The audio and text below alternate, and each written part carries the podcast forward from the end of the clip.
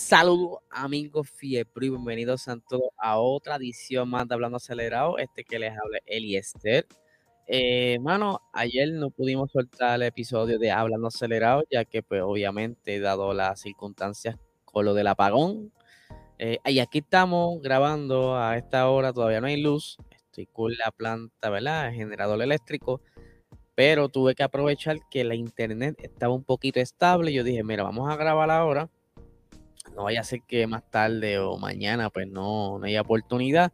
Así que aquí estamos eh, haciendo esto por ustedes, ¿verdad? Lamento mucho que no pude subir un episodio ayer. Yo sé, yo sé que ustedes lo esperan todos los días, pero nada, algo me inventaré para compensarlo. Ustedes saben cómo yo soy de loco.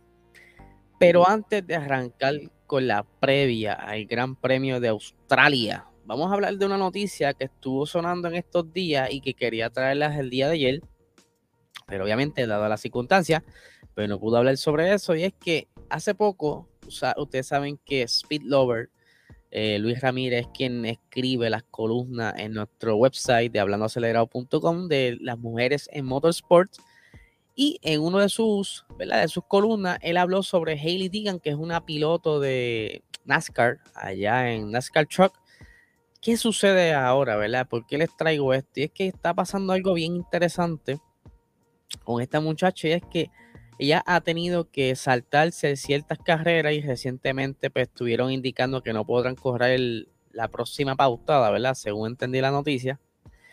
Y sucede que esta chica, ¿verdad? Ella tiene su novio y toda esta cosa y obviamente como toda, toda persona famosa tiene sus seguidores, sus fanáticos, pues aparentemente hay un seguidor que ha hecho ya varias cuentas y ha estado estoqueando a esta piloto. Incluso se está hablando de amenazas de muerte hacia su novio. Eh, y eso es por eso que entra entonces el FBI a investigar. Y el FBI pues, le ha estado recomendando que por el momento no se exponga mucho en lo que ellos investigan y encuentran con, dan con este stalker.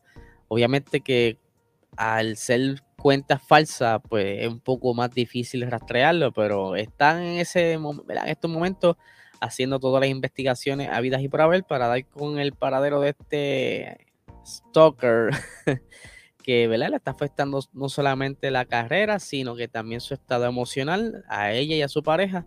Así que vamos a ver, eh, esperamos que se resuelva esto pronto. Así que les traigo la noticia, como bien les dije, porque Spillover eh, la había reseñado hace poco y pues eh, me, trajo, me trajeron la, noticia y pues quería reseñarla con ustedes.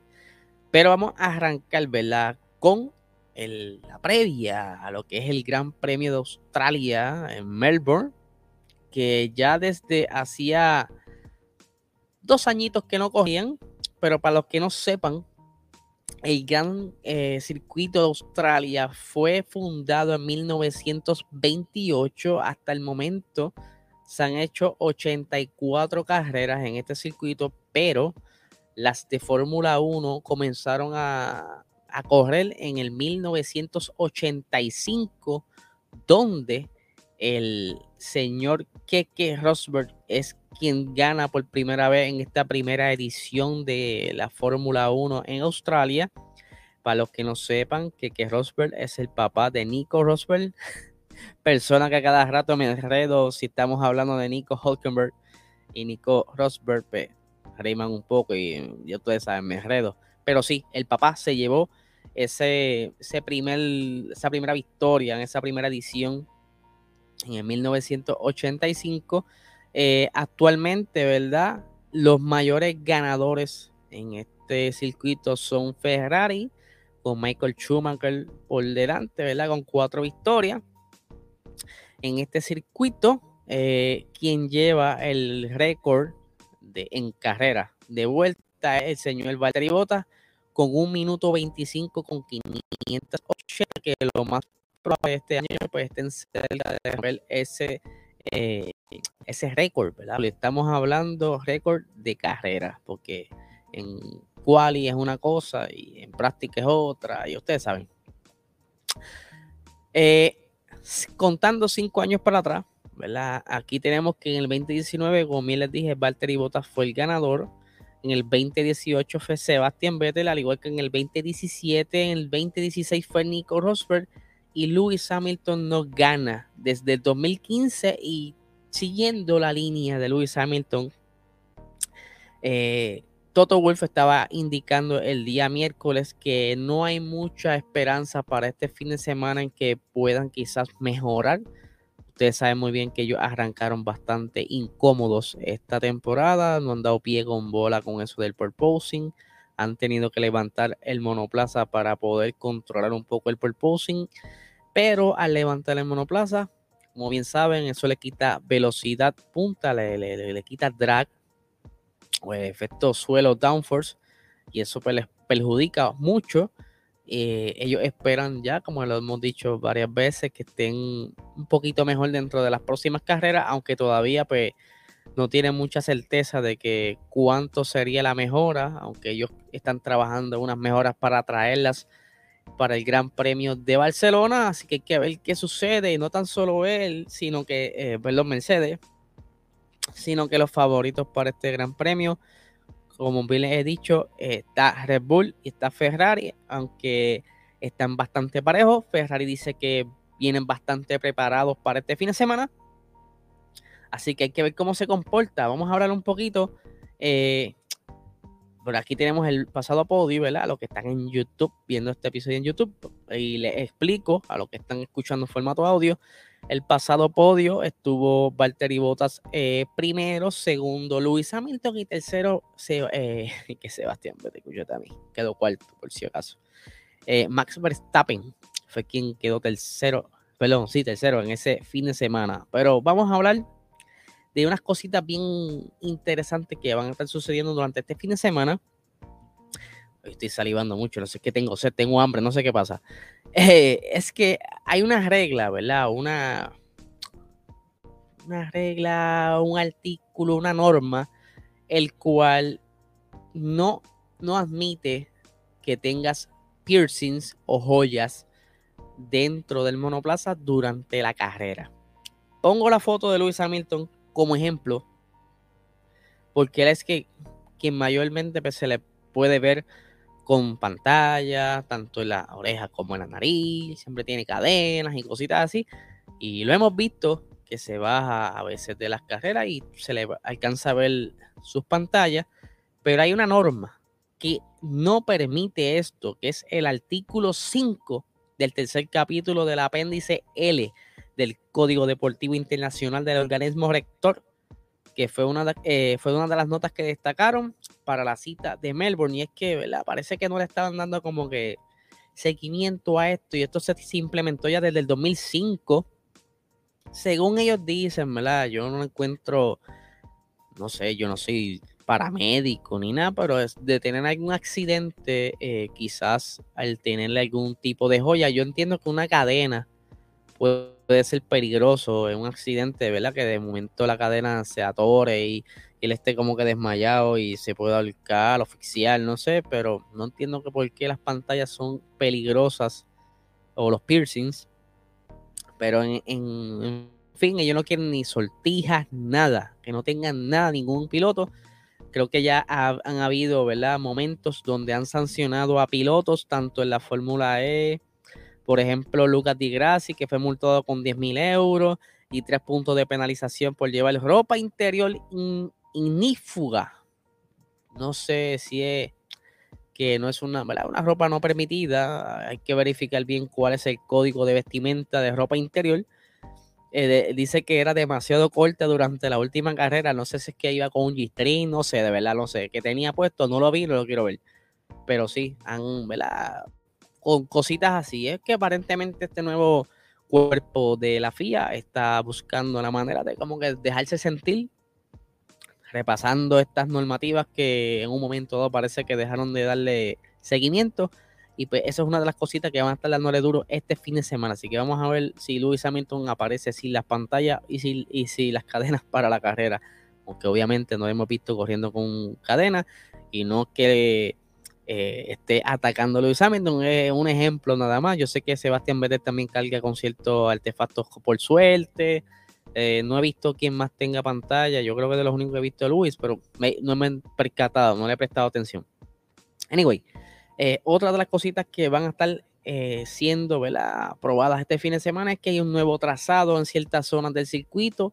Las más notables son las entre las curvas 7 a la 10 y este, estarán siendo, ¿verdad? Este, ellos acortaron o pusieron más recto esa zona para hacer el trazado un poco más rápido. Se habla en diferentes medios de que pudiera estar haciendo más rápido de 3 a 5 segundos. Esto obviamente dependiendo cómo esté configurado el monoplaza, pero eso es lo que ellos estiman.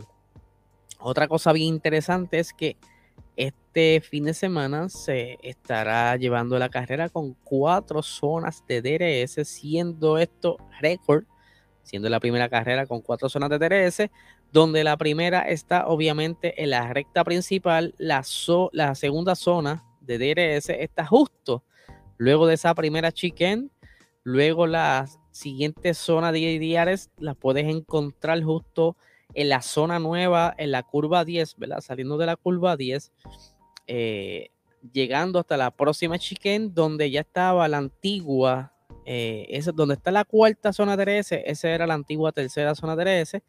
Eh, la que añadieron, a mi entender, es la, número 3 en este trazado, ¿verdad? En el donde ellos modificaron el circuito.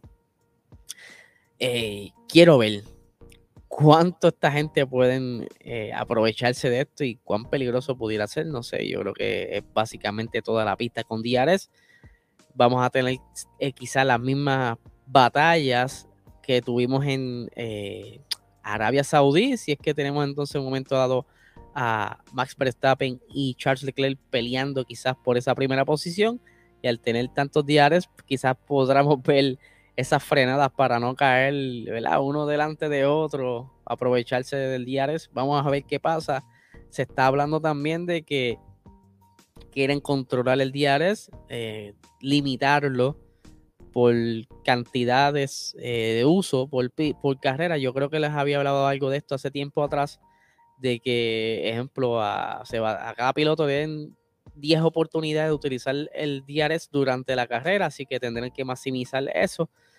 Eh, se pudiera probar quizás en, una sprint race a ver cómo funciona y si se ve que se le puede sacar provecho, pues que lo hagan así. Pero mientras a mí me gusta tal y como está. Eh, ¿Qué otras cositas tenemos para este fin de semana? fácil. Tenemos que los compuestos de goma son de igual manera los que trajeron para Arabia Saudí, que es el compuesto intermedio teniendo el C2, C3 y C5. Perdóname, este es el más blando. Del C2, C3 y C5. El, la, pasada carrera fue el C. Era entre el C1, C2 y C3, si no me equivoco. Eh, y tenemos por aquí, ¿verdad? que, déjame agrandar la foto para poder cacharla mejor.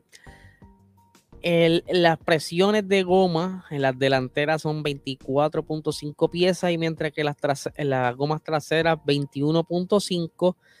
El, eh, lo tengo por aquí, ok, que, estoy agrandándolo para verlo yo, que estoy medio cegato. El camber, el límite del camber es eh, la parte delantera a menos 3.50 grados y la parte trasera a, trasera a menos 1.75 grados. El lap record dice aquí que es un, eh, un, minuto con 24 y 125. Esto puesto por Michael Schumacher según este, esta gráfica. Así que la gente de Wikipedia tienes que actualizar esto. Al menos que este sea el tiempo. Eh, maybe en alguna fase del fin de semana. No, no especifica aquí. Si es entonces durante carrera hay que, tienen que editar eso que está en Wikipedia, ¿verdad? Eh, por aquí dice que la distancia de esta pista es de 307 kilómetros y que tienes, eh, será una carrera de 58 laps. ¿verdad? Estamos hablando aquí también que la tracción está en punto medio, la frenada es punto medio, los laterales que pienso yo que son los, los Gs están también en punto medio porque esto se, mide del 1 al, 5 y están marcando el 3 en casi todo. El estrés de las gomas durante la carrera también está como que en un punto medio con, clasifica, eh, con un número de 3, ¿verdad? Del 1 al 5 tiene 3. Eh, el Track Evolution se está midiendo que del 1 al 5 le están dando 4. El grip está en de 1 al 5 tiene 2. La, la, abrasión la tienen en 2 y el downforce la tienen en 3. O sea que es más o menos un circuito quizá cómodo para los pilotos. No es, no es tan eh, complejo. Tienen casi todo como que un punto medio. Así que es cuestión de llevar ese monoplaza lo más... Eh, balanceado posible para sacarle provecho a estas condiciones de pista. Además que allá en Australia eh, es bien caliente, así que esto quizás pudiera poner interesante las temperaturas en los neumáticos y la degradación de los mismos. Así que hay que ver cómo se comportan con esas temperaturas. Y nada, mano, de verdad que yo creo que vamos a tener un podio similar al de Arabia Saudí todo dependerá ¿verdad? de cuánto avance traerá Ferrari y qué eh, balance traerá Red Bull. Se sabe que Red Bull es un poco más pesado que Ferrari, así que ellos apostarán quizás por algún setup de aerodinámico, ¿verdad? Dependiendo cómo se comporte en esas primeras prácticas que lamento mucho que sean tan tardes y no poder quizás reseñar y sacar algún poco de información sobre eso para ver, ¿verdad? Unos pronósticos, pero voy a aventurarme y voy a decir que quizá esté ahí peleándose por ese primer lugar Charles Leclerc y, Max estará quizás terminando segundo, ese ¿verdad? lo que yo creo y estoy especulando a lo que está saliendo de las noticias y cómo los diferentes directivos se están expresando sobre sus monoplazas para este fin de semana. Así que nada gente, que tengan un buen fin de semana.